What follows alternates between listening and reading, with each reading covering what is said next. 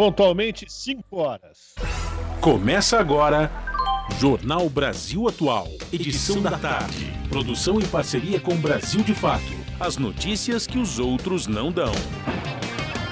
Movimentos populares, política, direitos humanos, economia, mundo do trabalho, cultura e prestação de serviço. Jornal Brasil Atual. Edição da tarde. Olá, hoje é quinta-feira, dia 7 de julho. Eu sou o Rafael Garcia, junto com Cosmo Silva, apresentando mais uma edição do Jornal Brasil Atual para você. E estas são as manchetes de hoje. Pesquisa Genial Quest aponta Haddad com chance de vencer as eleições para o governo de São Paulo já no primeiro turno.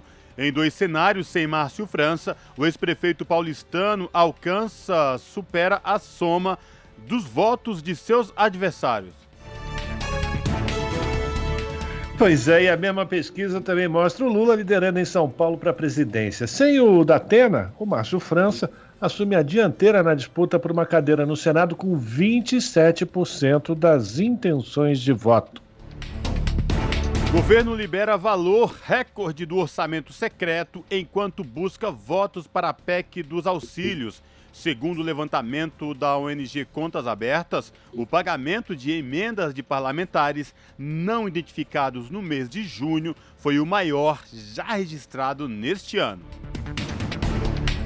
Comissão Especial da Câmara dos Deputados aprova a PEC do Estado de Emergência, também conhecido como PEC Kamikaze, PEC do Vale Tudo, PEC qualquer coisa. Após a votação de destaques, a proposta poderá seguir para a votação em plenário. Em luta contra a extradição de Julian Assange, família do ativista participa de audiência na Câmara dos Deputados. Evento discutiu implicações do caso do jornalista do Wikileaks para a liberdade de expressão. Boris Johnson renuncia ao cargo de primeiro-ministro do Reino Unido. Isolado sob uma avalanche de crises, o líder do Partido Conservador ficará no cargo até que o substituto seja escolhido. E contra a vontade de Bolsonaro, Dia do Índio, celebrado em 19 de abril, é transformado em Dia dos Povos Indígenas. Congresso anulou veto presidencial de lei que promoveu a mudança reivindicada por lideranças e pesquisadores indígenas. E os bancos vão analisar o pedido de inclusão do tema assédio sexual na Convenção Coletiva de Trabalho. Reunião do Comando Nacional dos Bancários com o setor patronal que aconteceu hoje discutiu igualdade de oportunidades. Agora são 5 horas 3 minutos, horário de Brasília. Participe do Jornal Brasil Atual Edição da Tarde por meio dos nossos canais nas redes sociais. Rádio Brasil Atual. Instagram, arroba Rádio Brasil Atual. Twitter, arroba RA Brasil Atual. Ou pelo WhatsApp, o número é 11 96893 7672.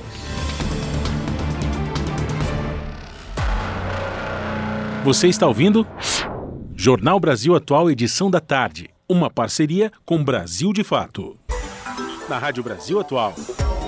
Tempo e temperatura.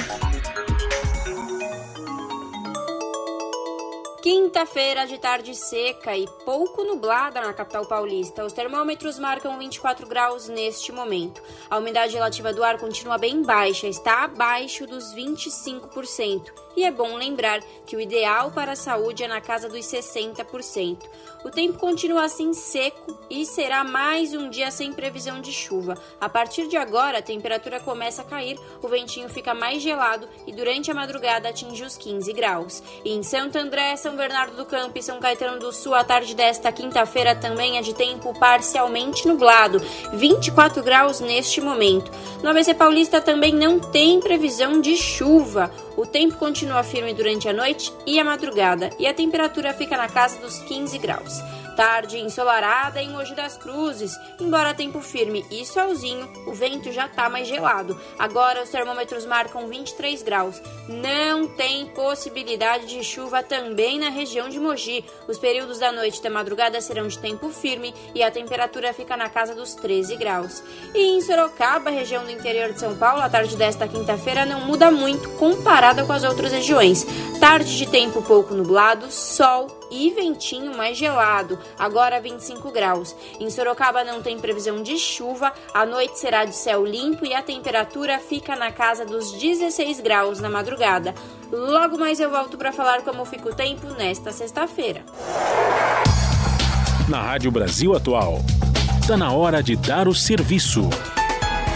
São 5 horas e 5 minutos. Vamos saber a situação do trânsito na cidade de São Paulo nesta quinta-feira à tarde. A CT, que é a Companhia de Engenharia de Tráfego aqui na capital, informa que neste exato momento são 29 quilômetros de lentidão em toda a cidade de São Paulo. As regiões que apresentam maiores índices de lentidão norte com 10 quilômetros e oeste com 8 quilômetros de lentidão respectivamente. E hoje, lembrando a você que possui veículo com placas finais 7 e 8, essas placas, finais de placas não podem circular durante o rodízio municipal e no centro expandido por conta, como eu falei, do rodízio municipal, porque a multa é pesadíssima e pontos na habilitação. Agora, saindo das ruas, vamos saber a situação do metrô. O metrô informa que todas as linhas operam em situação de tranquilidade trabalhadora a trabalhadora que precisa utilizar as linhas do metrô na cidade de São Paulo nessa tarde de quinta-feira não vai encontrar nenhum problema. E esta mesma situação se repete para quem vai utilizar os trens da CPTM, que é a Companhia Paulista de Trens Metropolitanos, que atende aí toda a região da Grande São Paulo, incluindo o ABC Paulista e a capital. Todas as linhas do trem operam em situação de tranquilidade.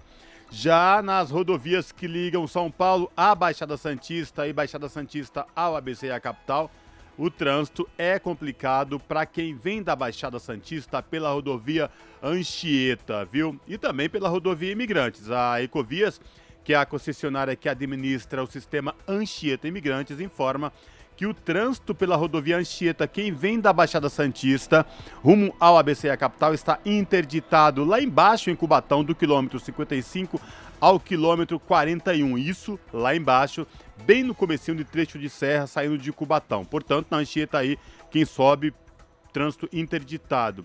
E a situação também não é das melhores para quem vem pela rodovia dos imigrantes, porque o trânsito está congestionado do quilômetro 61 ao quilômetro 47, isso pela rodovia dos imigrantes. Já para quem desce tanto pela Anchieta como rodovia dos imigrantes, o trânsito é tranquilo, não tem nenhum problema, segundo a Ecovias.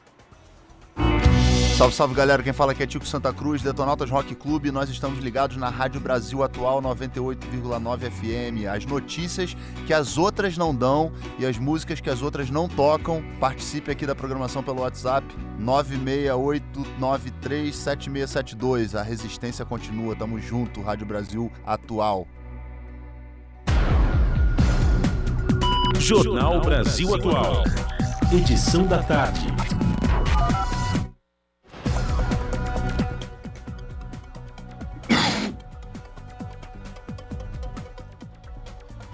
Agora, 5 horas 8 minutos e a pesquisa Genial Quest em São Paulo, divulgada na manhã desta quinta-feira, mostra o ex-prefeito de São Paulo e ex-ministro da Educação, o Fernando Haddad, na liderança pela disputa ao governo paulista. Em dois dos cenários analisados, sem o Márcio França, o Haddad tem mais intenções de voto que seus adversários somados, configurando uma vitória já no primeiro turno. Um, em um dos cenários, o Haddad cresce para 35%, com ex-ministro da Infraestrutura Tarcísio Freitas chegando a 15%, em situação de empate técnico com o atual governador Rodrigo Garcia, que tem 14%. Brancos e nulos são 24%, enquanto 12% não souberam ou não quiseram opinar. Somados, os adversários de Fernando Haddad chegam a 30%. Essa pesquisa Quest foi realizada entre os dias 1 e 4 de julho, foram realizadas 1.640 entrevistas domiciliares e presenciais. São 5 horas e 9 minutos e a Polícia Federal vai investigar o domicílio eleitoral do pré-candidato ao governo de São Paulo, Tarcísio de Freitas, ex-ministro de Infraestrutura do governo de Jair Bolsonaro. De acordo com o Ministério Público do Estado de São Paulo, houve, entre aspas, aí, diversas denúncias e representações após a divulgação em 17 de junho de que Tarcísio não mora em imóvel na cidade de São José dos Campos, no interior paulista, que havia indicado aí a Justiça Eleitoral. As denúncias sobre o domicílio eleitoral do pré-candidato apoiado por Bolsonaro ganharam fôlego após o Tribunal Regional Eleitoral de São Paulo considerar irregular a transferência do título de eleitor do, do ex-juiz e também ex-ministro de Bolsonaro, Sérgio Moro. A decisão barrou a candidatura de Moro pelo estado de São Paulo. No caso de Tarcísio, que nasceu no Rio de Janeiro e vivia em Brasília, o ex-ministro apresentou à Justiça Eleitoral um apartamento em bairro Nobre de São José dos Campos, na região do Vale do Paraíba, que teria alugado diretamente de seu cunhado.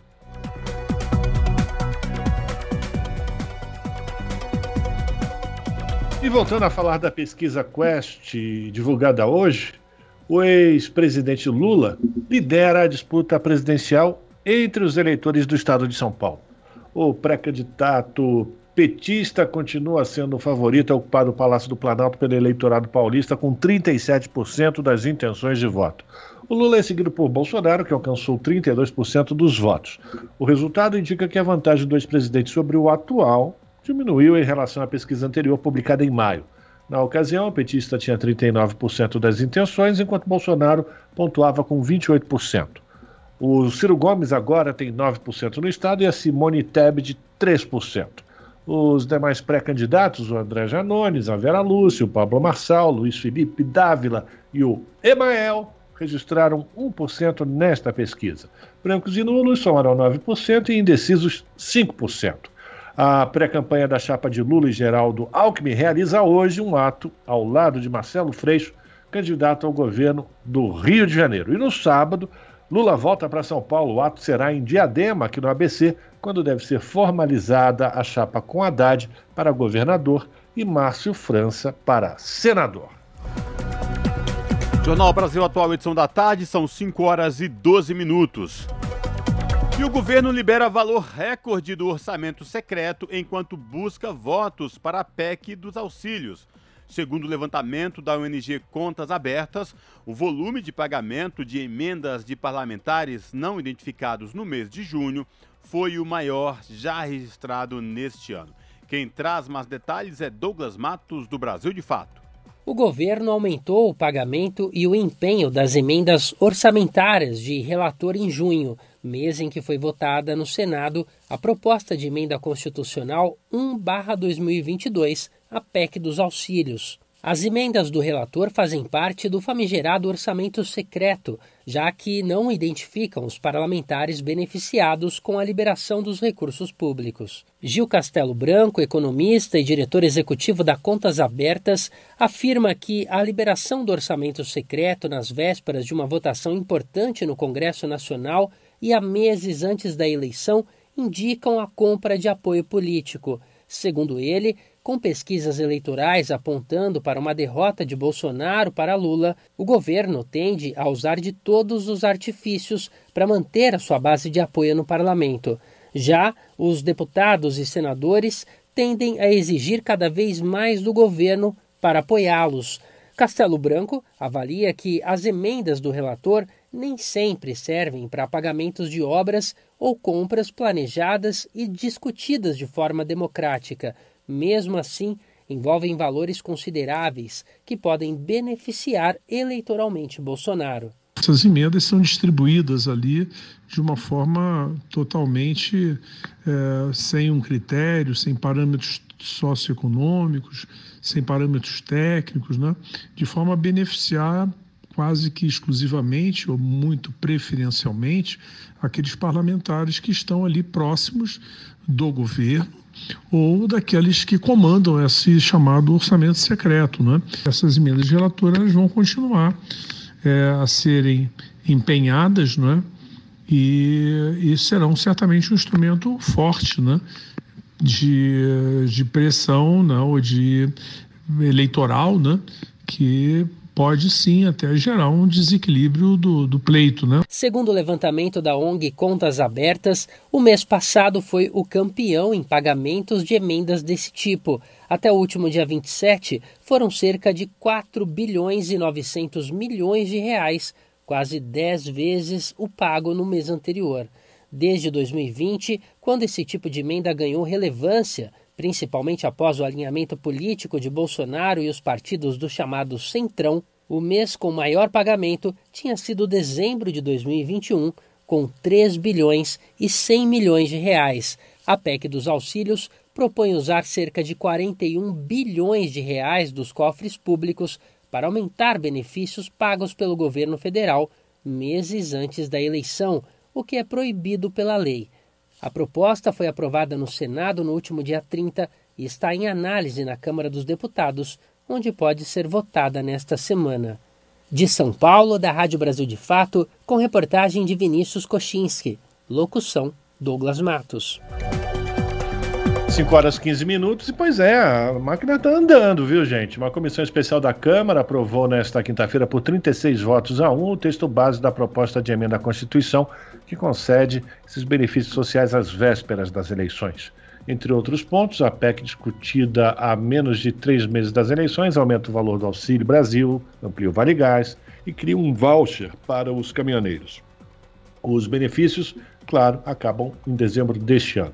No Senado, a PEC foi aprovada com os votos favoráveis de parlamentares da base e da oposição. Na Câmara, a oposição vem dizendo que tenta obstruir a votação, mas quem não é contra o que está, mas que não é contra o que está previsto no texto. É aquele jogo meio esquisito. A proposta que é patrocinada pelo governo Bolsonaro vem sendo chamada de PEC Kamikaze, porque custará mais de 41 bilhões de reais aos cofres públicos em um momento de crise econômica mundial e de fragilidade das contas do governo. São 5 horas e 16 minutos. Câmara aprova a Lei Geral do Esporte no lugar da Lei Pelé e unifica a legislação sobre profissão de atletas e atuação de empresas. De Brasília, quem traz as informações é o repórter Antônio Vital. A Câmara dos Deputados aprovou o projeto que institui a Lei Geral do Esporte no lugar da Lei Pelé, criada em 1998 para estabelecer um marco legal da relação entre atletas profissionais e os clubes. Ao contrário da legislação em vigor, a nova lei considera profissionais todos os esportes e não apenas o futebol. O texto também implementa o Fundo Nacional do Esporte, com regras específicas para o financiamento do setor. A proposta aprovada teve origem no Senado e conta com mais de 200 artigos que tratam de um amplo leque de assuntos, como as obrigações dos clubes em relação à formação dos atletas, os direitos dos atletas, ações para que ex-esportistas encontrem uma nova carreira ou apoio, obrigação para a prática de educação física nas escolas, paridade entre premiações de homens e mulheres, fontes de recursos, entre outros. O projeto consolida praticamente toda a legislação federal esportiva, e não só a Lei Pelé em uma única lei. Entre as inovações, o projeto estabelece novas exigências aos clubes formadores de atletas. Entre elas, a obrigação de oferecer aos adolescentes programas de orientação e suporte contra o abuso e exploração sexual, propiciar atividades de cultura e lazer aos jovens atletas e garantir segurança e instalações adequadas para as categorias de base. Esse ponto foi criticado pelo deputado Tiago Mitrô, do Novo de Minas Gerais, para quem as exigências vão impedir clubes pequenos de formar atletas nas categorias de base. A gente tem hoje uma estimativa da CBF que, no caso de quase 600 clubes profissionais no Brasil, apenas 38 têm condições de atender os requisitos legais já existentes para o funcionamento de categorias de base. Com as exigências que estão sendo adicionadas aqui, embora eu entenda a boa intenção delas, nós vamos reduzir ainda mais o número de clubes brasileiros que têm condições de contratar jovens jovens atletas e que vão ter condições de formar futuros atletas no Brasil. O plenário alterou três trechos do projeto. Uma das alterações estabelece que, para receber recursos federais, as entidades esportivas terão que assegurar a presença de pelo menos 30% de mulheres no seu conselho fiscal. O texto apresentado pelo relator, deputado Felipe Carreiras, do PSB de Pernambuco, previa essa exigência apenas a partir de 2028 e o prazo foi retirado por meio de uma emenda apresentada pelo PT. Os deputados também aprovaram a emenda apresentada pelo deputado Afonso Ram, do PP do Rio Grande do Sul, que cria uma fonte de arrecadação para a Federação das Associações de Atletas Profissionais, a FAAP, entidades de apoio a ex-atletas. A emenda garante para a FAAP 0,5% do salário dos atletas e 1% do valor das transferências nacionais e internacionais dos atletas. Outro destaque, este apresentado pelo PSOL, retirou do texto as isenções fiscais previstas para empresas promotoras de eventos esportivos, que, de acordo com a proposta, não precisariam pagar imposto de renda e tributos como IOF, IPI, CSLL, PIS/PASEP e COFINS. Para a deputada Fernanda Melchiona, do PSOL do Rio Grande do Sul, esse trecho do projeto beneficiaria inclusive grandes empresas. Que empresas? São pequenos clubes? São grandes empresas promotoras de evento? Porque daí muda tudo. Uma política de isenção tributária para pequenos, médios, para ajudar a gerar emprego, desenvolver o esporte é uma coisa. Outra coisa na carona da Lei Geral do Esporte, ter uma isenção ampla, geral e restrita para todo mundo. O projeto obriga sites de apostas esportivas a terem sede no Brasil para patrocinarem equipes esportivas, ou seja, para divulgarem suas marcas. Além disso, prevê a concessão da Bolsa Atleta também para os atletas guia e para os competidores dos Jogos Olímpicos que reúnem pessoas com deficiência auditiva, as Surdolimpíadas. Também inclui o Esporte Master entre os que recebem recursos das loterias, duplica as penas para os crimes de racismo no esporte e prevê como condição para que promotores de competições recebam recursos do Sistema Nacional do Esporte a paridade da premiação entre homens e mulheres.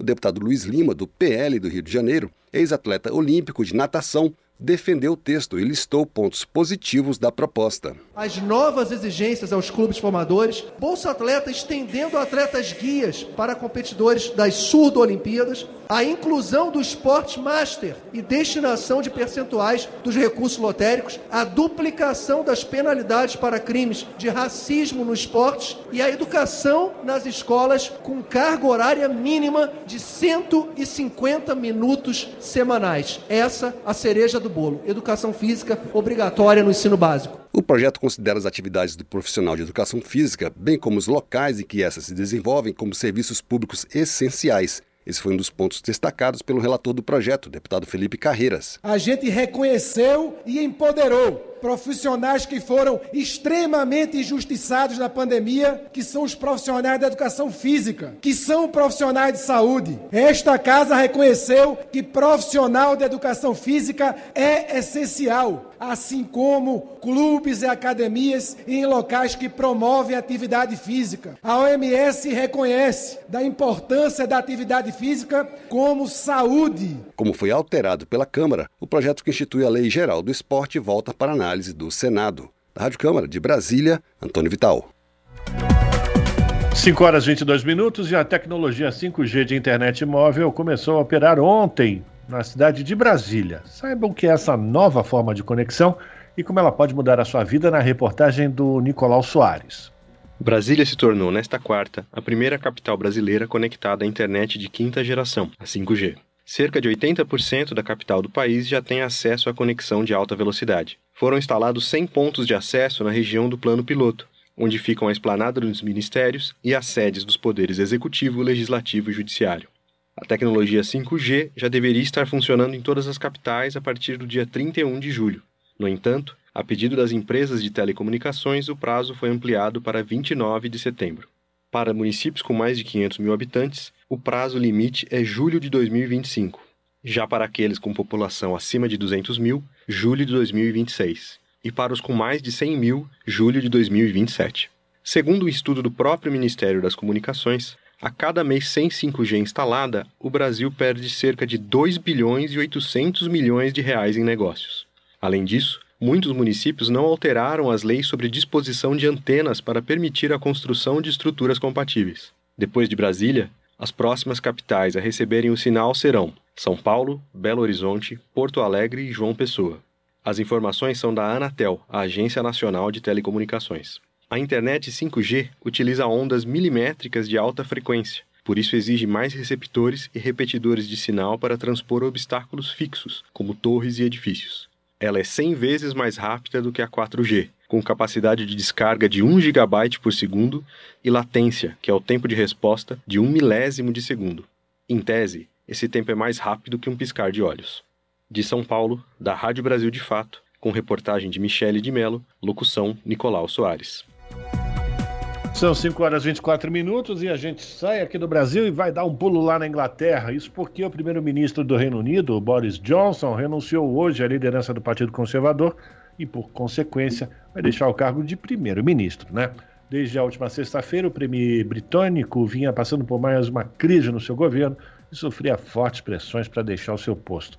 Quem vai trazer mais detalhes sobre essas mudanças no Reino Unido com a saída do Boris Johnson é o repórter do Brasil de Fato, Thales Schmidt. É com você, Thales. Pois é, Rafael Garcia e Cosme. Obrigado pelo espaço e essa quinta-feira realmente é muito agitada no Reino Unido. O primeiro-ministro Boris Johnson anunciou que vai deixar o cargo, mas ele pretende continuar até que o Partido Conservador escolha seu sucessor. Johnson estava nas cordas. No início de junho, ele venceu um voto de não confiança do parlamento. O mecanismo do sistema político do Reino Unido poderia ter afastado ele do cargo, mas o premier conseguiu os votos necessários para seguir. Mas tudo começou a mudar no início dessa semana. Os ministros da Saúde e das Finanças renunciaram ao cargo e dezenas de outros funcionários fizeram o mesmo, alguns com duras críticas ao governo e à liderança de Johnson. O Premier está acuado pelos índices de inflação mais altos em décadas. Uma investigação que revelou festas que quebraram as regras de distanciamento social do início da pandemia na própria sede do governo e, mais recentemente, informações de que Johnson teria ignorado denúncias de que um parlamentar próximo do governo teria uma conduta sexual inadequada e teria tentado agarrar outros homens. Mas o que pode mudar com isso?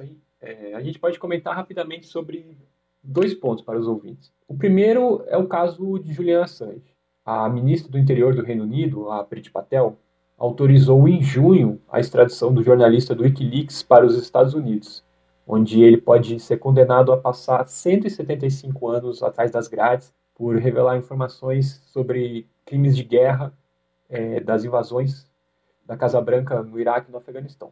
A defesa de Assange tenta reverter a decisão, mas a situação não é muito boa. E ao contrário de vários outros ministros, a Patel segue fiel a Johnson e não abandonou o posto de ministra do Interior. Ela segue e publicou uma carta defendendo a sua continuidade. Nós precisamos ver nos próximos dias como o futuro primeiro-ministro ou primeira-ministra vai lidar com esse caso, assim como essa discussão está dentro do próprio Partido Conservador, já que é, esse premier vai sair dentro, de dentro das fileiras do Partido Conservador, que venceu as últimas eleições no Reino Unido. Né? Agora, um outro elemento importante é a guerra na Ucrânia. É, o Johnson visitou a Ucrânia, encontrou o presidente Volodymyr Zelensky por lá duas vezes desde a invasão russa é, em fevereiro. E o Johnson também era uma das vozes mais altas na defesa das sanções contra Moscou. Os russos não estão tristes com a saída do premier do cargo. O porta-voz do Kremlin, o Dmitry Peskov, afirmou que Johnson, abre aspas, não gosta muito de nós, nós também não, fecha aspas. É, nós temos um, um, um, texto sobre essa reação russa à saída do Johnson no site do Brasil de Fato. Fica o convite para todos os ouvintes acessarem e encontrarem mais informações tanto sobre a política britânica quanto é, os comentários russos e outros assuntos do noticiário internacional. Mas bem, e agora o que vai acontecer, né? Ah, agora os membros do Partido Conservador que quiserem concorrer ao cargo de premier, eles precisam anunciar é, a sua candidatura. Quem tiver o apoio de ao menos oito parlamentares tem direito a entrar oficialmente na disputa. Então serão realizadas é, rodadas de votação e para que um candidato siga ativo na disputa, serão realizadas rodadas de votação em que o candidato com menos votos é eliminado, até que restem apenas dois nomes. Após estes dois finalistas serem encontrados, a votação é estendida para todos os membros do Partido Conservador. E assim o Reino Unido poderá ter um novo primeiro-ministro. É, o Johnson quer permanecer de maneira interina no cargo de primeiro-ministro enquanto esse processo acontece, mas existe uma pressão no país para que ele deixe o cargo imediatamente. E para mais informações e acompanhar a cobertura completa sobre a renúncia de Boris Johnson e também o noticiário internacional, o ouvinte pode acessar o site do Brasil de Fato, que é brasildefato.com.br. É com você, Rafael. São 5 horas e 29 minutos agora. Obrigado, Thales Schmidt, trazendo essas informações sobre a renúncia do Boris Johnson e a situação toda que acontece na Europa. A gente ainda vai continuar falando sobre assuntos internacionais, porque uh, uma agência da ONU está alertando para o severo déficit de trabalho em áreas rurais pelo mundo. A Organização Internacional do Trabalho, a OIT, diz que é preciso aumentar a proteção social para todos, especialmente após a pandemia. Os líderes sindicais e outros representantes dos trabalhadores estão falando em urgência e prioridade. Da ONU News, Mônica Grayley. Cerca de 80% das pessoas mais pobres do mundo vivem em áreas rurais e muitas estão enfrentando um déficit severo de trabalho. A informação resulta de um estudo que tem a coautoria da Organização Internacional do Trabalho, OIT. No documento divulgado nesta quinta-feira, a agência da ONU cita segurança inadequada no trabalho, baixos salários, falta de estabilidade e horas extras em excesso, com mulheres e jovens trabalhadores sendo os mais afetados. O novo relatório foi compilado pelo Escritório para Atividades dos Trabalhadores, ACTRAV, na sigla em inglês, e a Organização Internacional do Trabalho, OIT. O texto Déficit de Trabalho Decente entre Trabalhadores Rurais é baseado em 16 casos de estudo em 15 países, de regiões como África, Ásia, Ásia Central, Europa e América Latina. O estudo concluiu que a exposição a químicos traz sérios riscos de saúde para produtores agrícolas, especialmente crianças, mulheres grávidas e amamentando. As trabalhadoras estão desproporcionalmente representadas nos postos mais precários. As mulheres também tendem a ocupar posições mal pagas e não qualificadas, sofrem brechas enormes de pagamento baseadas em gênero e estão mais propensas a enfrentar assédio e abuso em comparação aos homens trabalhadores. O trabalho infantil, trabalho forçado e dívidas que deixam as pessoas em condições análogas à de escravidão e prisão seguem acontecendo. Até 95% das crianças em trabalhos perigosos atuam na agricultura, principalmente em plantações de cacau, tabaco e óleo de palma. A OIT e os coorganizadores do estudo disseram que a proposta é aderir e ratificar as convenções relevantes da OIT e tratados internacionais. Para a agência da ONU, é preciso fortalecer também a preparação para crises, proteção social e realizar mais pesquisas para entender melhor a resposta aos desafios dos trabalhadores na agricultura. Da ONU News em Nova York, Mônica Grayle. Você está ouvindo? Jornal Brasil Atual, edição da tarde. Uma parceria com Brasil de Fato. Jornal Brasil Atual, edição da tarde, são 5 horas e 31 minutos. Deputada cobra a garantia de direitos básicos na terra indígena Yanomami. A educação foi o tema mais discutido na reunião que o repórter José Carlos Oliveira acompanhou.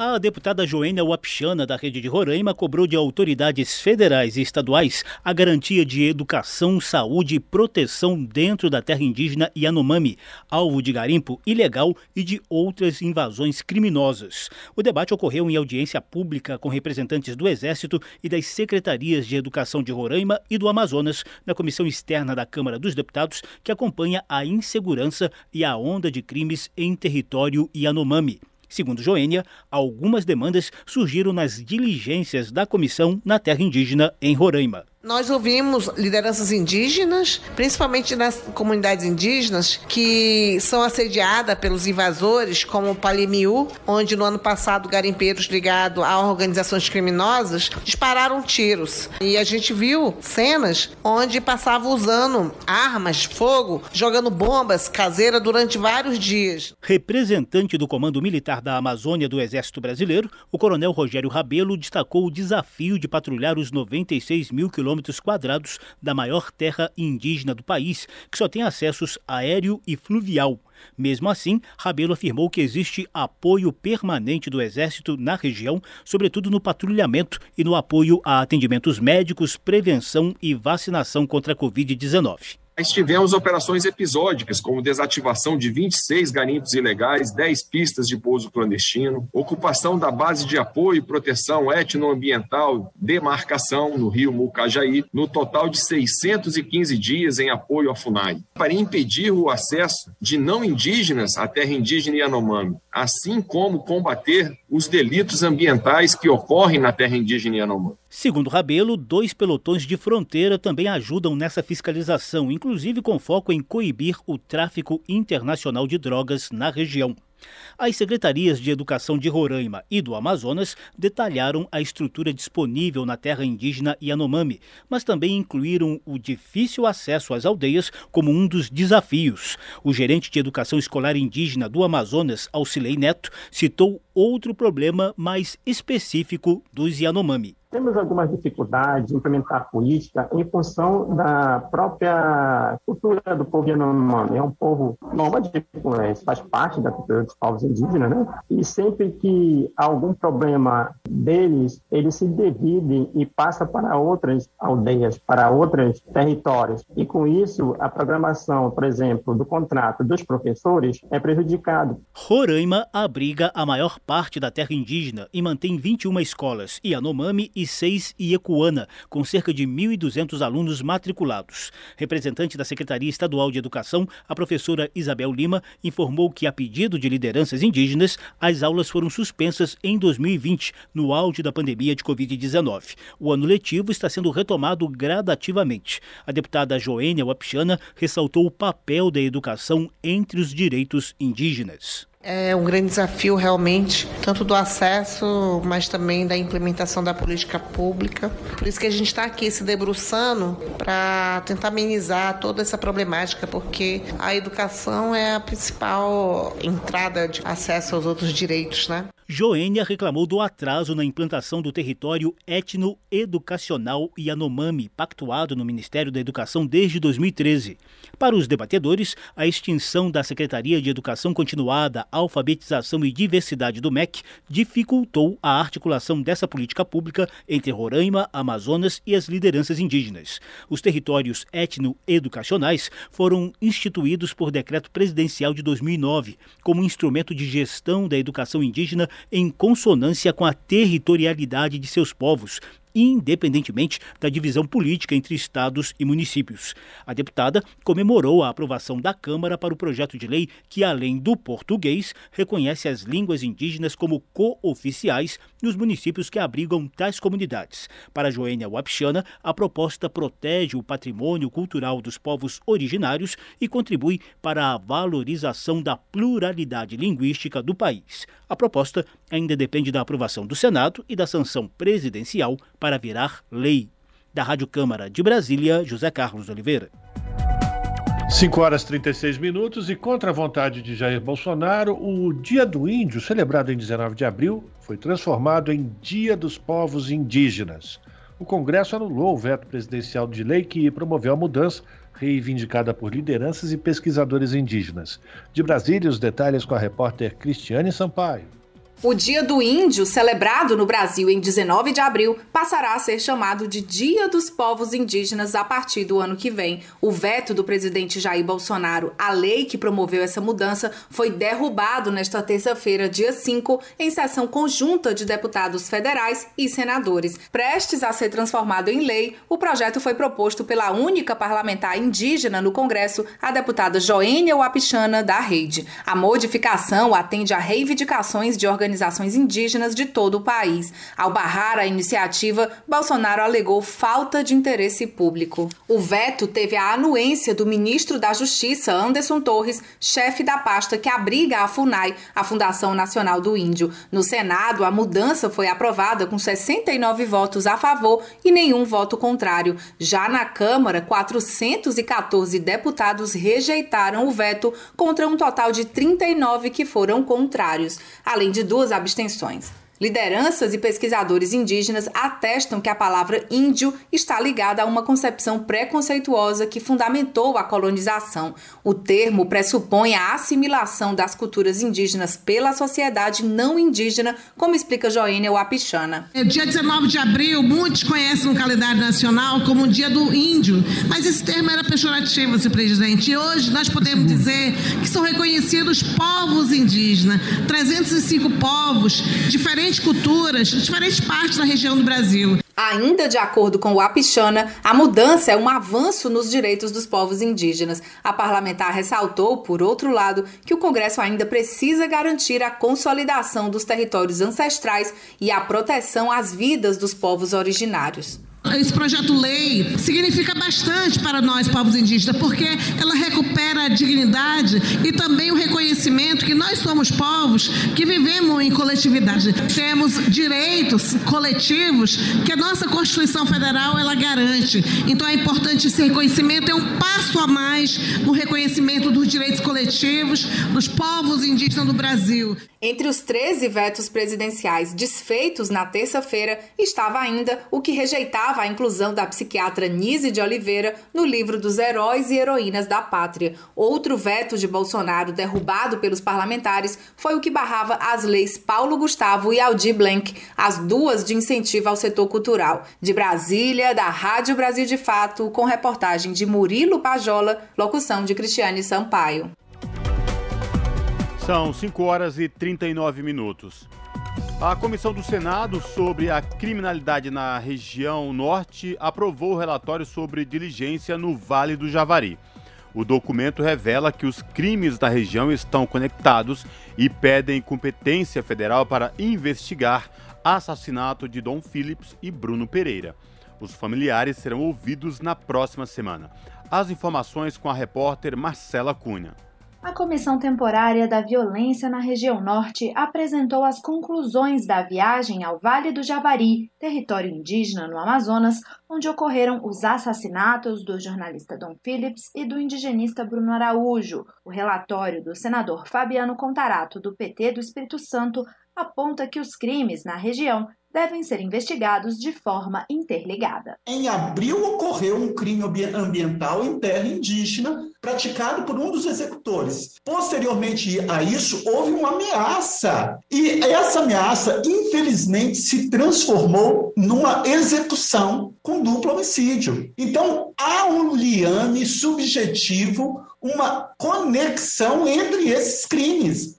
Nós não podemos permitir, e aqui eu falo pela experiência como delegado de polícia e professor de direito penal e processo penal, nós não podemos separar esses fatos. Fabiano Contarato solicitou ainda uma cópia integral da apuração do assassinato do trabalhador da FUNAI Maxiel Pereira em 2019, que atuava na mesma região onde Dom Philips e Bruno Pereira foram mortos. A Polícia Federal do Amazonas abriu um inquérito para investigar o crime, mas nenhum suspeito foi indiciado nestes três anos. A comissão aprovou um pedido para que a investigação do caso de Dom e Bruno seja de competência federal, ou seja, Ministério Público Federal e Justiça Federal. O objetivo é evitar futuros tumultos processuais. Para o presidente da comissão, senador Randolph Rodrigues, da rede do Amapá, a região está entregue à criminalidade. Voltamos do Vale do Javari com a impressão de que lá o Estado não mais existe e que a região amazônica foi liberada para todo tipo de crime: caça ilegal, pesca ilegal isso combinando com narcotráfico, com garimpo ilegal. Os senadores também aprovaram um requerimento à Casa Civil para o imediato afastamento do presidente da FUNAI, Marcelo Xavier. Eles também solicitam ao Ministério da Justiça o aumento do número de colaboradores na FUNAI e informações sobre os critérios técnicos para as nomeações. Já o Ministério das Relações Exteriores deverá cobrar dos governos da Colômbia e do Peru que reforcem a segurança nas fronteiras no Vale do Javari. Os familiares de Dom Phillips e Bruno Araújo serão ouvidos pela comissão no dia 13 de julho. Também prestará depoimento Jader Marubo, liderança indígena que denuncia ameaças na região. Em agosto será ouvido o ministro ministro da Justiça, Anderson Torres. Da Rádio Senado, Marcela Cunha. Você está ouvindo? Jornal Brasil Atual, edição da tarde. Uma parceria com Brasil de Fato. 5 horas e 43 minutos e um relatório aponta a inoperância do Ministério da Educação para reverter efeitos da pandemia na educação. Quem traz as informações é o repórter Murilo Souza, direto de Brasília. A comissão externa da Câmara dos Deputados que acompanha os trabalhos do Ministério da Educação aprovou o relatório da deputada Tabata Amaral, do PSB de São Paulo, sobre as ações da pasta para reverter os efeitos da pandemia no ensino. O texto conclui que o MEC tem sido omisso e inoperante no papel de coordenador da Política Nacional de Educação, deixando estados e municípios desamparados. Foram analisados temas como a recuperação da aprendizagem, a busca por estudantes que deixaram de ir à escola e a saúde mental nas escolas, além de questões orçamentárias. A relatora lamentou, por exemplo, o corte de 1,6 bilhão de reais no orçamento da educação para este ano, e ainda o recente veto do presidente Jair Bolsonaro a um projeto de lei que previa compensação financeira para estados e municípios que cumprirem os percentuais mínimos de investimento no Fundeb. Segundo Tabata Amaral, o veto retira cerca de 20 bilhões de reais do fundo, que é responsável por metade do financiamento da educação no país. Se a gente não derrubar esse veto, o qual nós derrubaremos aqui na Câmara e no Senado, mas se esse veto não for derrubado, todos os ganhos que foram adquiridos com o novo Fundeb vão ir para o ar, vão desaparecer. A gente tem uma preocupação muito grande de cortes, de bloqueios, de vetos, que de forma constante vem retirando recursos da educação. O orçamento secreto, as emendas do relator, inclusive, se beneficiaram de alguns desses cortes e remanejamentos, o que demonstra que recompor o recurso da educação não será tarefa fácil. Sobre os demais itens analisados, o relatório aponta a ausência de políticas estruturantes por parte do MEC, mesmo com recursos orçamentários em caixa, para enfrentar desafios relacionados ao abandono escolar, a perdas de aprendizagem e a crise de depressão e ansiedade nas escolas, em decorrência da pandemia. O relatório, por fim, enumera propostas apresentadas por deputados com o objetivo de resolver os pontos analisados pela comissão externa. Nós apontamos projetos que já foram apresentados, que devem ser aprovados com urgência, para que nós tenhamos uma resposta à questão da evasão, à questão da perda de aprendizagem e à questão da saúde mental. A comissão externa que acompanha as ações do Ministério da Educação já produziu, desde 2019, quatro relatórios de acompanhamento e fiscalização do MEC, além de três boletins. Da Rádio Câmara de Brasília, Murilo Souza. São 5 horas e 45 minutos. Quem se inscreveu no processo seletivo do SISU, que é o Sistema de Seleção Unificada, para o segundo semestre de 2022, já pode conferir se está entre os selecionados desta edição. A divulgação foi informada pelo Ministério da Educação na noite de ontem. O resultado pode ser acessado na página do SISU. Agora, os selecionados na chamada regular terão de 13 a 18 de julho para efetuar as matrículas diretamente nas instituições para as quais foram aprovados. Ao todo, 60.246 estudantes foram selecionados. A oferta nessa edição do SISU foi de 65.932 vagas. Para quem não conseguiu classificação, ainda há chances para disputar uma das vagas ofertada nesta edição do SISU. Aqueles que ainda não foram selecionados podem manifestar interesse em participar da lista de espera. O prazo para registrar o interesse na página do SISU termina às 23 horas e 59 minutos do dia 18 de julho, pelo horário de Brasília. Esse é o Jornal Brasil Atual, edição da tarde. Uma parceria com Brasil de Fato. São 5 horas e 47 minutos. Projeto que permite a abertura de bancos aos fins de semana só voltará a ser discutido após as eleições. Pelo menos isso, hein, gente? Vamos saber os detalhes com o Luiz Cláudio Canuto. A abertura das agências bancárias aos sábados e domingos foi discutida na Comissão de Defesa do Consumidor da Câmara. A medida está prevista em um projeto de lei do deputado Davi Soares, do União de São Paulo. Na opinião do representante da FEBRABAN, a Federação Brasileira de Bancos, Amauri Oliva, a legislação que regula o funcionamento dos bancos, que tem 40 anos, caiu em desuso ao proibir o funcionamento dos bancos aos finais de semana. Ele disse que das 103 bilhões de transações bancárias feitas em 2021, 67% foram feitas pela internet e pelo celular, mas lembra que existem clientes que preferem o atendimento presencial, o que seria atendido pela abertura dos bancos nos fins de semana. Na prática, ela não é uma agência, mas é um escritório e ela pode ser equiparada aqui a outros escritórios de contabilidade, de advocacia. Como se vê, a sociedade mudou muito, os consumidores da mesma forma, eles esperam hoje ter acesso a serviços financeiros que são essenciais também aos finais de semana. Não é uma obrigatoriedade para funcionar o sábado, mas é permitir tirar essa proibição de funcionamento. Já para o representante da Associação dos Funcionários do Grupo Santander Banespa, Marcelo Gonçalves, a proposta não quer beneficiar a população, mas prejudicar o trabalhador e vender mais produtos bancários. Só visa abrir as agências para estender a jornada de trabalho dos bancários para vender produto. Não é para atender a população. Se é para atender a população, deveria contratar mais bancários, ter mais bancários e bancárias nas agências bancárias para diminuir as filas ele lembra que as agências bancárias das regiões mais carentes ficariam desprotegidas nos fins de semana. Mesma opinião tem a presidente do Sindicato dos Bancários e Financiários de São Paulo, Osasco e região, Ivone Maria da Silva, que chamou a atenção de que hoje as lotéricas já atendem grande parte da prestação de serviço bancário. Já o diretor da Federação Nacional das Associações do Pessoal da Caixa Econômica Federal, Moacir Carneiro da Costa, discorda da alegação de que o trabalho aos finais de semana vai gerar empregos e melhorar o atendimento. Segundo ele, a Caixa Econômica Federal está com déficit de 17 mil trabalhadores. Em 2014, havia 101 mil empregados. Hoje, são menos de 88 mil. Os bancos têm diminuído o número de empregados por agência, têm fechado agências. Pegando aqui números da Caixa, nós tínhamos algum tempo atrás, 575 clientes por empregado na Caixa. Hoje, são mais de 1.700 clientes por empregado. Se quer melhorar o atendimento ao consumidor, tem que contratar. Então, não é abrindo aos sábados e domingos que a gente vai ter um atendimento de qualidade para o consumidor. Até porque o consumidor já faz suas operações quase que todas eletrônicas ou são obrigados a direcionar suas contas para pagamento automático em débito em conta. Para a presidente da CONTRAF, Confederação Nacional dos Trabalhadores do Ramo Financeiro, Juvândia Moreira Leite, abrir agências aos sábados vai aumentar casos de doenças, como síndrome do pânico e casos de assédio. O debate foi sugerido pelo deputado Ivan Valente, do PSOL de São Paulo, que sugeriu o arquivamento da proposta. Eu achei que a Febraban tinha mais argumentos quando o próprio representante da Febraban vem dizer que ele mesmo, que 67% das operações já são feitas pela internet, ele mesmo destruiu os argumentos dele. Já existem acordos específicos, especiais para eventos, feiras, feirões, concessionárias, quer dizer, ou seja, o sindicato nunca se negou a negociar. Essa lei só tem um local para ela, é o arquivo.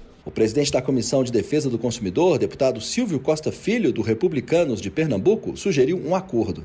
Revoga a lei de 62, mas só pode abrir se o sindicato autorizar uma negociação dentro de um acordo é, combinado. Eu acho que isso fortalece as agências, fortalece as entidades, os sindicatos, fortalece os acordos coletivos e o Brasil passa a dialogar com o que acontece hoje no mundo. O presidente da comissão assumiu o compromisso de que o projeto sobre a abertura de agências bancárias aos finais de semana só voltará a ser discutido após o período eleitoral. Da Rádio Câmara de Brasília, Luiz Cláudio Canuto.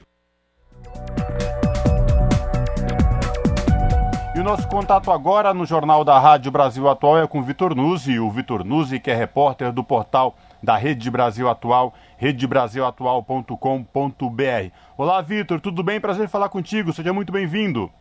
Olá, Cosmo, prazer é meu. Obrigado pelo convite. Quais destaques você traz para os nossos ouvintes nesta quinta-feira, Vitor? Cosmo, a gente está acompanhando é, a, a, campanha salarial dos bancários, né, que foi deflagrada recentemente. Um dos temas da campanha acabou tomando uma dimensão, ganhando uma dimensão maior, né, por causa de outros acontecimentos, né. Os bancários incluíram na pauta a inclusão de uma cláusula específica sobre assédio sexual. Isso acabou coincidindo, né, infelizmente, é, o episódio do presidente da Caixa Econômica Federal, que acabou saindo do banco por ser, justamente por ser acusado de assédio é, por, por, mais de uma funcionária. Então, esse, esse tema é, da campanha acabou ganhando essa dimensão adicional né? E ontem, o, no, em uma na terceira rodada de negociação dos bancários com a Federação Nacional dos Bancos, da FENABAN, esse tema entrou na mesa e, segundo os representantes dos bancários, os bancos vão analisar essa, essa reivindicação de incluir uma cláusula específica de combate ao assédio sexual. Agora, Vitor, esse, esse problema que surgiu agora jogou luz para várias outras questões, porque isso veio a partir de uma denúncia de funcionárias de um banco público estatal, que é a Caixa Econômica Federal. Agora, dá para, a partir daí, imaginar o que outras funcionárias, que mulheres não sofrem diariamente de assédio moral e sexual também nos bancos privados. Isso também deve ter sido muito discutido aí em relação à categoria, né? Sem dúvida, Cosa. No caso do, do, do da Caixa, parece que essas denúncias é, já vêm de alguns anos, né? É que o, e, elas só começaram a ser investigadas de fato, em segredo de justiça, no final do ano passado. Mas pelo que a gente sabe, isso acontece desde praticamente desde o início da gestão do, agora ex-presidente da Caixa, né? Então cê, dá para imaginar o cenário, né? Em, outra, em outros locais, é, o medo de denunciar, o, o Sindicato dos Bancários de São Paulo criou até, um, inclusive, recentemente um canal de denúncias, é, para receber denúncias, mas não é fácil, né, Cosmo? Há, há sempre aquele, aquele receio de, de represália e até um certo preconceito que acaba se voltando contra a pessoa que é a vítima.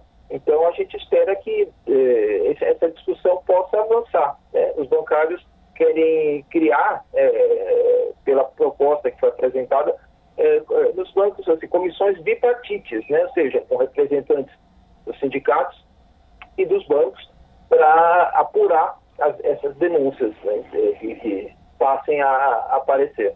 É verdade, isso que você falou é muito importante porque é, tem que ser priorizado aí o fortalecimento desse canal de denúncia para que o funcionário ou a funcionária se sinta seguro em caso de, desse tipo de, de, violência, de assédio sexual ou moral, possa ter a liberdade e a segurança de denunciar. Por isso, o fortalecimento dos canais de denúncia tem que ser muito bem é, priorizado, não é, Vitor? Tem que ser, tem que ser transparente e tem que garantir proteção a quem denuncia, né? Para evitar é, perseguições posteriores, né? O, o, o que a, a, acaba acontecendo muitas vezes.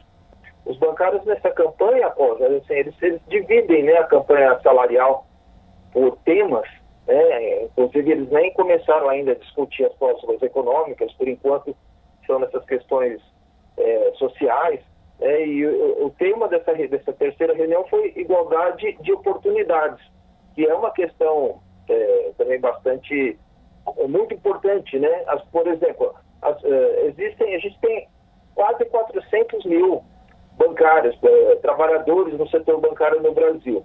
De, desse total, praticamente metade, 49%, são mulheres. Em São Paulo, até um pouco mais, são 51%. Mas, em média, as mulheres recebem salários que são 23% menores que os dos homens.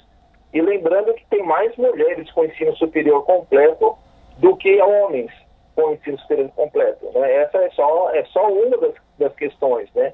Os negros são 25% do, dos bancários só. Né? E, a, por exemplo, as mulheres negras recebem o equivalente apenas a 58% do que ganham os homens brancos. Então você vê um caminho muito longo para para trilhar, né? Muito além aí da, da, da, questão salarial. Bom, eu reforço aí o convite para os nossos ouvintes aqui no Jornal da Rádio Brasil Atual, edição da tarde. Acessar aí o portal da Rede Brasil Atual, redebrasilatual.com.br e conferir na íntegra esta reportagem do Vitor Nuzzi, que tem como título Bancos vão analisar pedido de inclusão do tema assédio sexual na Convenção Coletiva de Trabalho. Vitor, obrigado mais uma vez por falar com nossos ouvintes aqui no Jornal da Rádio Brasil Atual, edição da tarde. Espero falar contigo em uma próxima oportunidade. Abraço. Um abraço, Cosmo. Obrigado a você. Até a próxima. Falamos aqui com o Vitor Nuzzi, no Jornal Brasil Atual. 5 horas e 57 minutos e o ex-advogado de Flávio Bolsonaro e investigado no caso da rachadinha, Luiz Gustavo Botumaia, conseguiu uma promoção relâmpago no Rio de Janeiro para um cargo em Brasília com apenas oito meses de trabalho na Caixa Econômica Federal. O Botumaia passou de técnico bancário em uma agência da Caixa em Jacarepaguá para assessor executivo da diretoria de marketing em Brasília, o que elevou seu salário de 3 mil para 14 mil reais nos sistemas internos da Caixa, Botumaia ainda aparece como alocado na sua agência original, apesar de não dar expediente lá desde o ano passado. Ele nega a ingerência de Flávio hoje, o senador pelo Partido Liberal, na sua mudança para Brasília.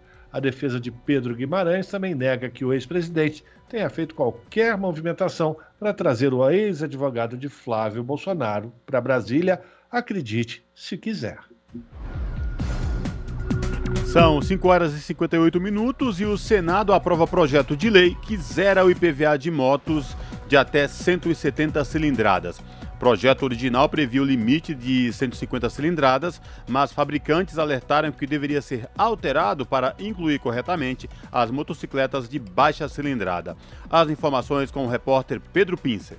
A proposta que permite reduzir a zero a alíquota do IPVA para motocicletas de baixa cilindrada foi aprovada pelos senadores. Inicialmente, o projeto de autoria do senador Chico Rodrigues, do União de Roraima, abrangia veículos de até 150 cilindradas. Emendas ampliaram o alcance para motos de até 170 cilindradas, um pouco mais potentes. Chico Rodrigues justificou a proposta argumentando que 85% dos compradores de motocicletas estão nas classes C, D e E que utilizam esse tipo de veículo como instrumento de trabalho ou no deslocamento até o emprego, uma vez que são cidadãos com menor poder aquisitivo e que sofrem com a falta de transportes urbanos de qualidade.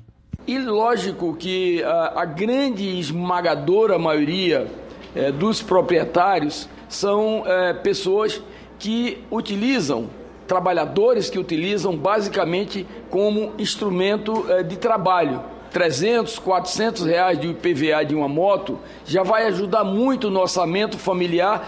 O relator, senador Messias de Jesus, do Republicanos de Roraima, destaca que não há impedimento em relação à responsabilidade fiscal, visto que a medida tem caráter autorizativo e não vai causar renúncia de receitas para a União. O IPVA é um imposto no âmbito da competência estadual. O projeto segue agora para promulgação.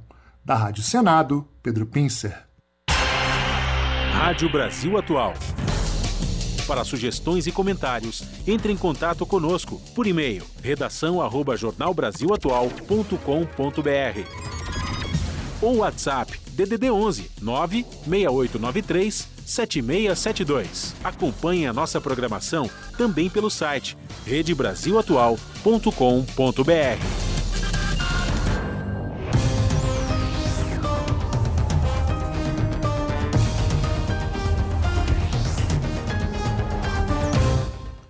Seis horas e chegou o momento de a redação do Jornal da Rádio Brasil Atual, edição da tarde, fazer a conexão com a redação da TVT para saber da apresentadora Ana Flávia Quitério quais os destaques do seu jornal que começa logo mais às sete da noite aqui na TVT e também pelo YouTube da TVT, youtube.com barra.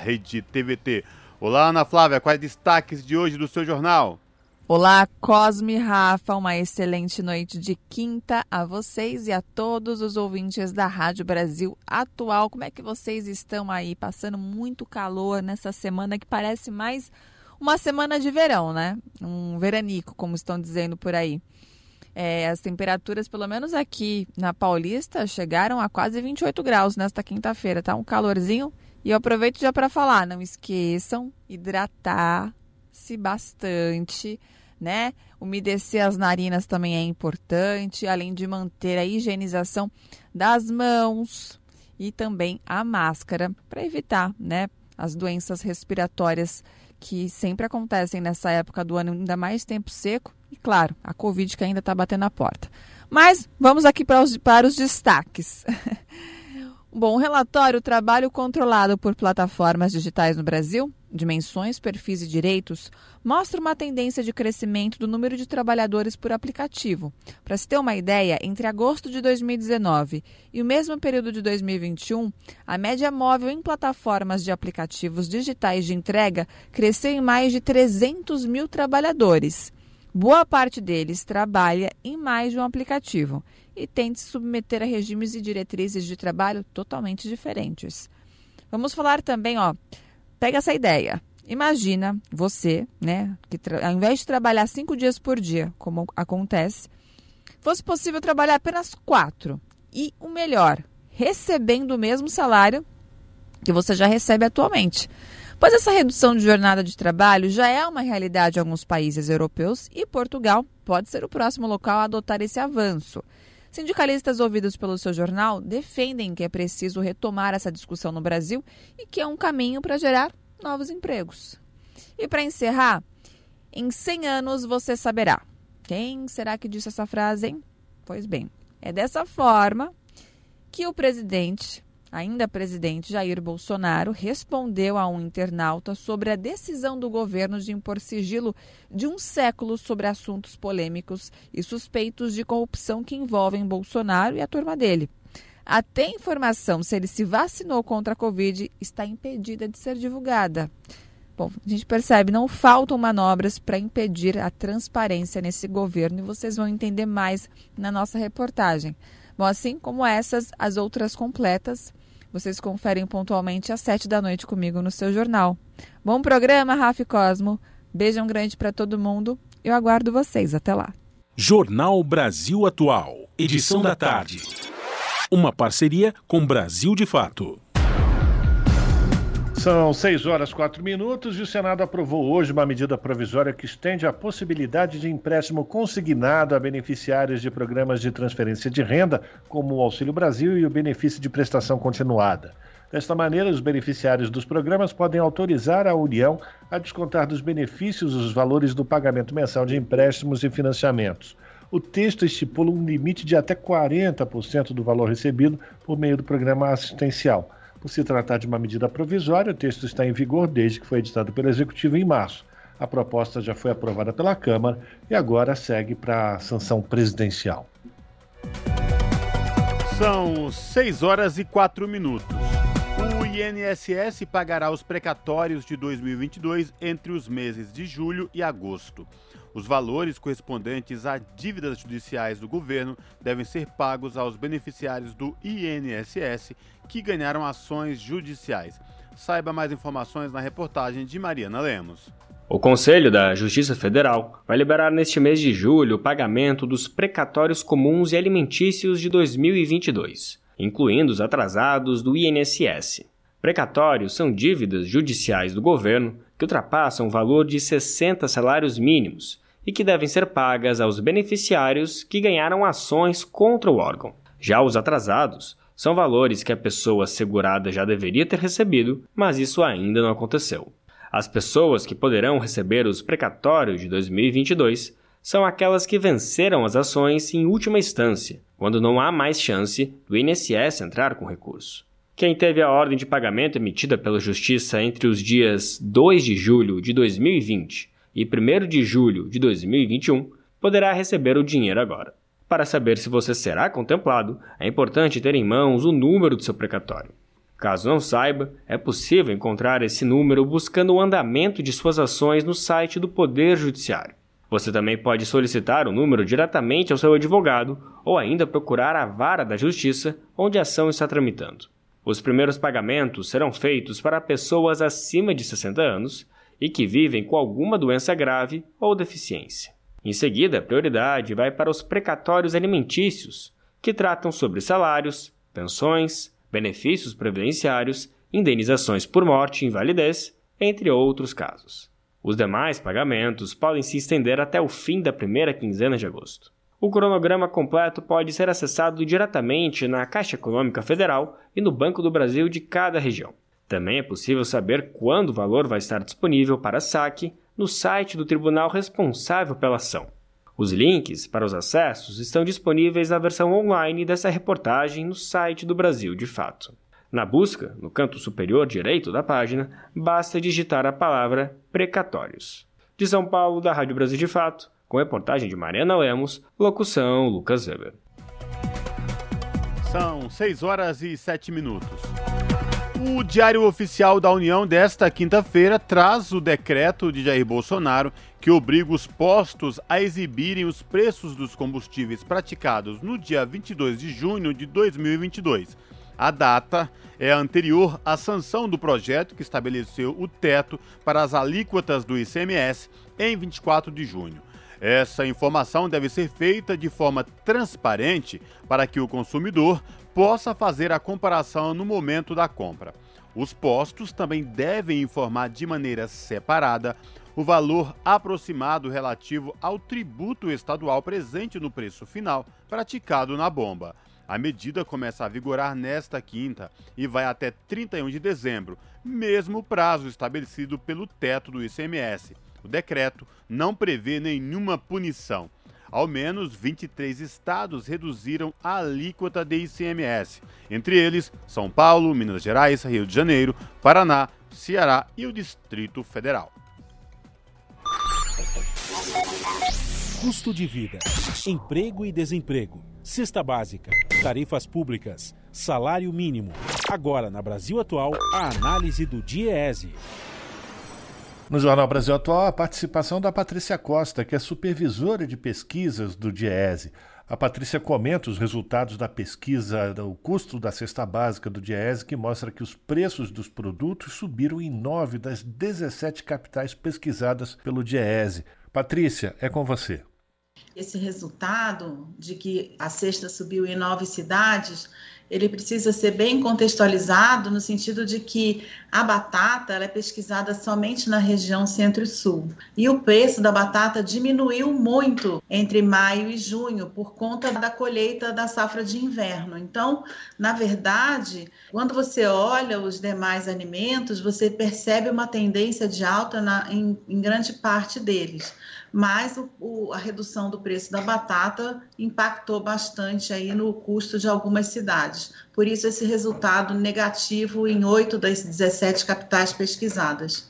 A gente continua vivendo um cenário bastante desfavorável, no sentido de que o país não cresce, não tem estímulo nenhum à economia, e, por outro lado, o, o emprego que se gera é um emprego informal, precário. E aí, quando as pessoas vão comprar os alimentos, eles estão num patamar muito alto. Então, a gente olha os resultados dessa pesquisa e fica pensando assim: bom, no mês de junho, o café da manhã vai ficando quase que impossível, porque você tem um aumento do leite nas 17 cidades que chega a quase 13% em Belo Horizonte, então de um mês para o outro, um produto aumentar nesse patamar é, é extremamente desfavorável, porque nada mais aumenta de um mês para o outro assim. Né? O salário não aumenta, você não, enfim, então a pessoa não tem renda.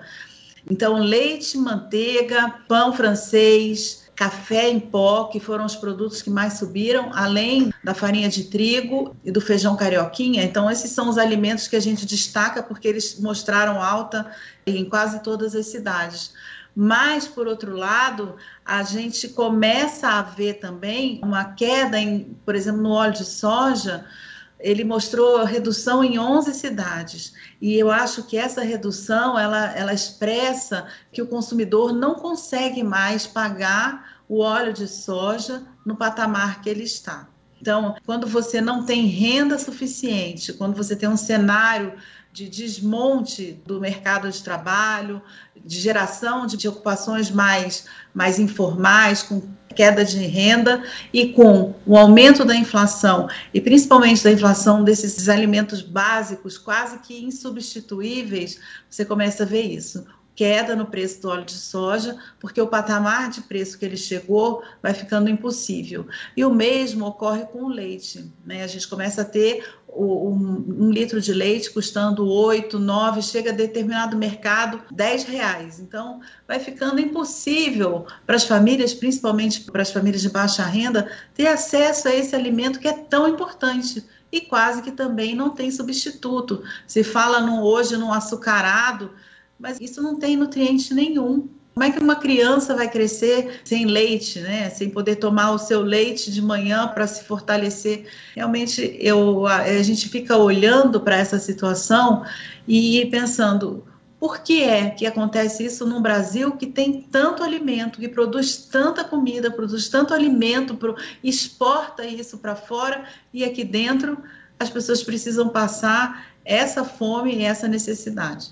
Você tem uma taxa de câmbio num patamar que inviabiliza os custos. Então a gente exporta muito milho, exporta muito farelo de soja e aí o alimento do gado fica mais caro. Você também precisa importar remédio e ele entra aqui mais caro. Especificamente em relação ao pão francês, né, a gente precisa do trigo, a gente precisa trazer esse trigo de fora. O preço internacional do trigo está em queda e mesmo assim aqui dentro o preço sobe. Por quê? Porque o trigo importado entra mais caro por conta da taxa de câmbio e fora isso você tem demanda para esse trigo aqui e a gente não produz suficiente, então a oferta de trigo brasileira é baixa. Quando você começa a olhar a causa da alta desses alimentos, você percebe que é possível agir, é possível fazer políticas que diminuam esse impacto no bolso das pessoas, porque são alimentos básicos, são bens básicos, como gás de botijão.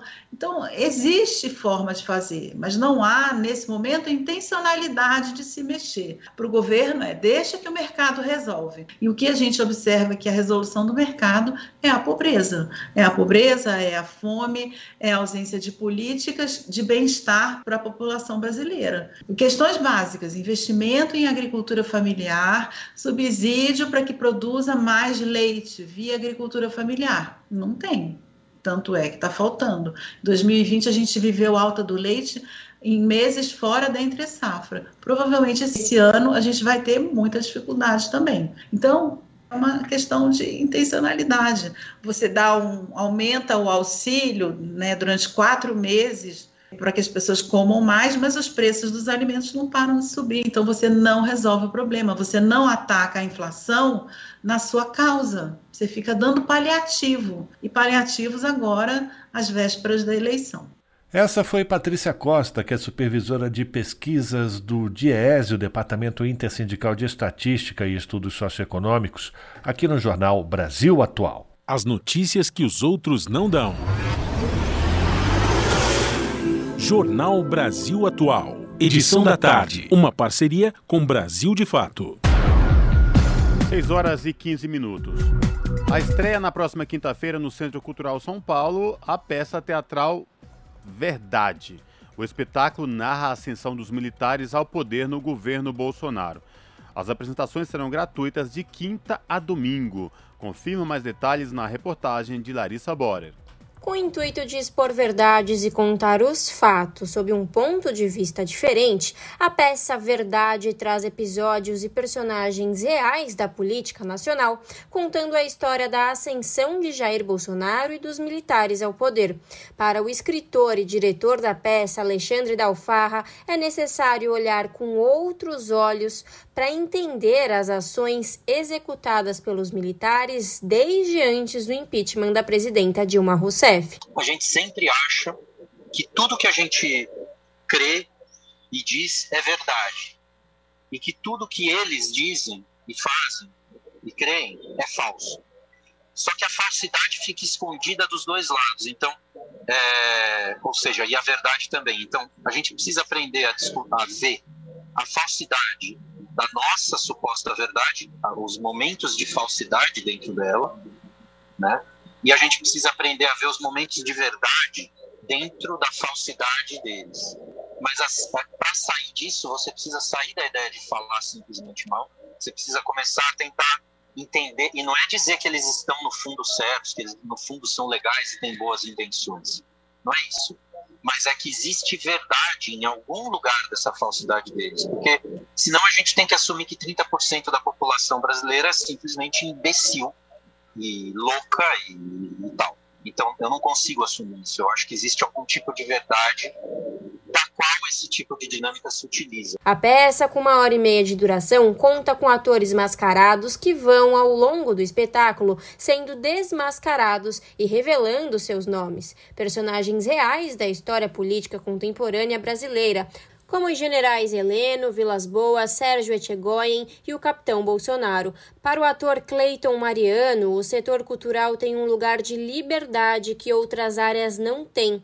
E fazer parte desta peça é ajudar a contar a história e tentar mostrar o país em que vivemos. Como ator, para mim, é, eu sinto que, além de ser uma continuidade de uma investigação artística muito grande, de muitos anos, para mim, assim, mais de 10 anos, eu acho que é um lugar onde a arte, de certa forma, é, tem uma liberdade que nenhuma outra área tem, que é a gente pode especular, a gente pode entrar para uma área do sensível, a gente pode pegar um fato histórico como esse e não ter uma responsabilidade com um raciocínio lógico, teórico, conceitual, acadêmico, né?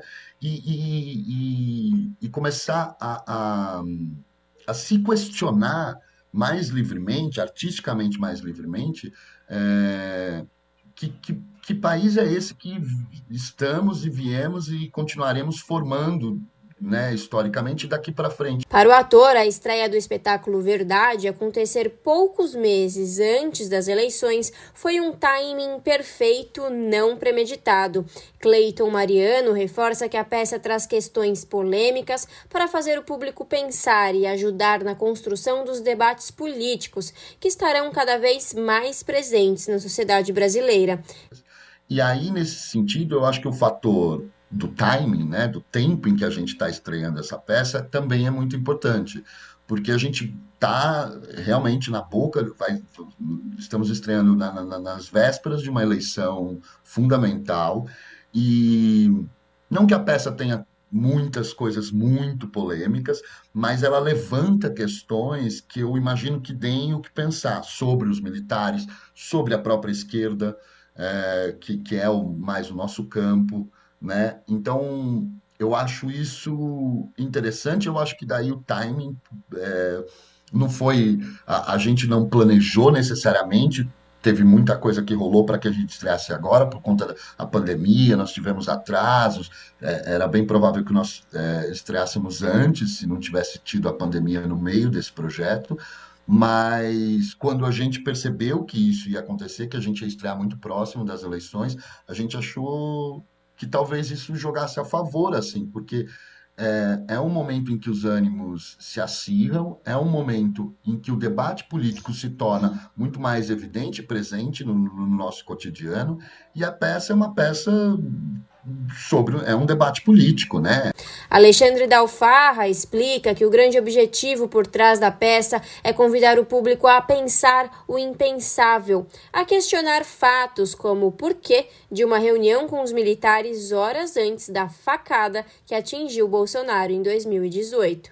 Mas eu acho que a peça ela se pensa justamente como um lugar de é, a gente saber se se localizar, tentar se localizar um pouco mais nesse território, é, olhando de outras formas possíveis. Não, não digo que sejam de formas melhores, mas de outras formas possíveis para as forças que estão envolvidas nesse embate. Né? Fosse um questionamento, hipóteses.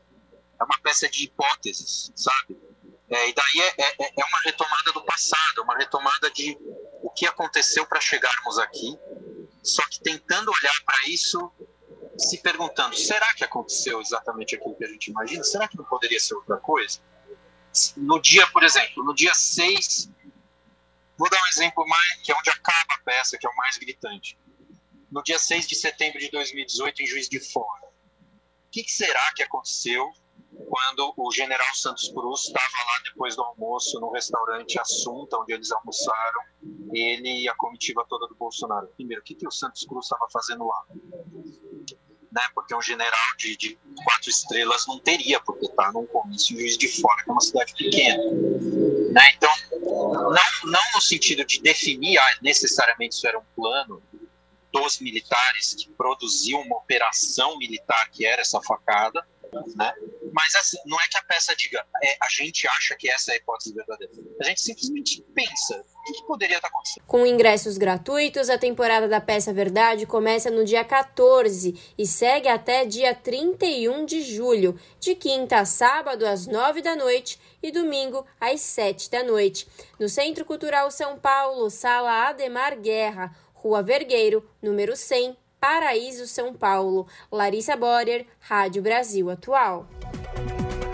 6 horas e 22 minutos e no final do mês passado a Suprema Corte dos Estados Unidos decidiu a favor do direito ao porte de armas em público. Segundo especialistas, o armamento da população defendido por governos de extrema direita, como o de Bolsonaro, podem resultar em maior violência até o comércio ilegal de armas. A reportagem é da Júlia Pereira.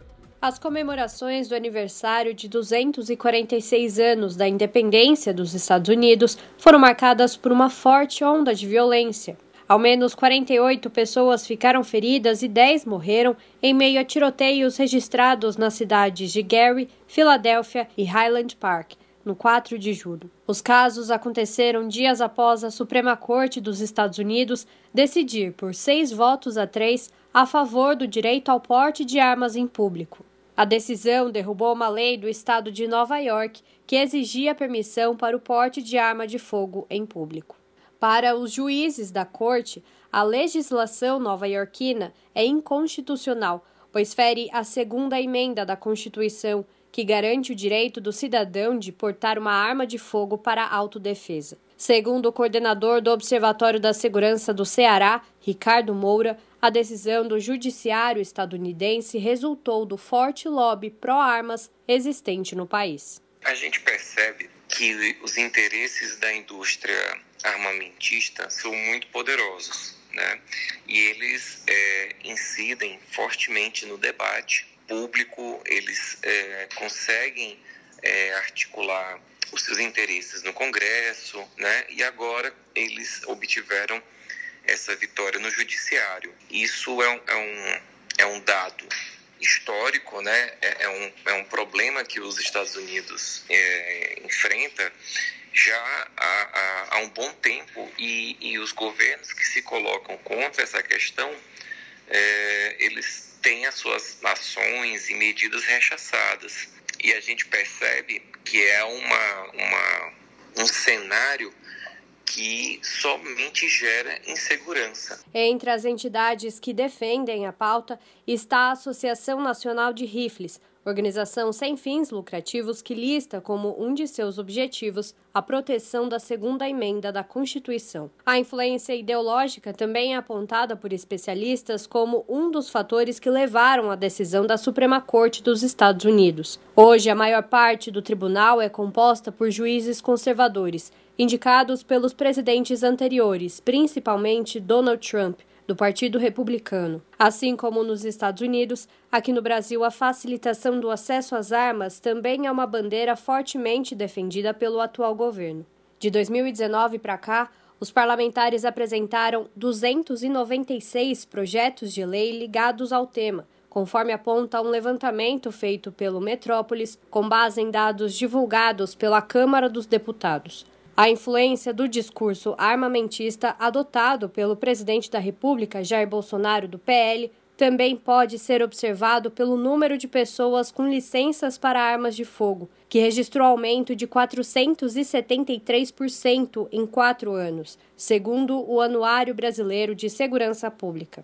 Membro do Fórum Brasileiro de Segurança Pública, Ivan Marques entende que a decisão da Suprema Corte do país norte-americano pode ajudar a promover a discussão pró-arma no Brasil, mas os efeitos, segundo ele, são praticamente nulos. Isso porque, nos Estados Unidos, o direito ao porte de armas é um direito constitucional, enquanto no Brasil a concessão é feita a alguns grupos muito específicos. É por isso que a Lei 10.826, o Estatuto do Desarmamento, coloca o porte como algo proibido no Brasil.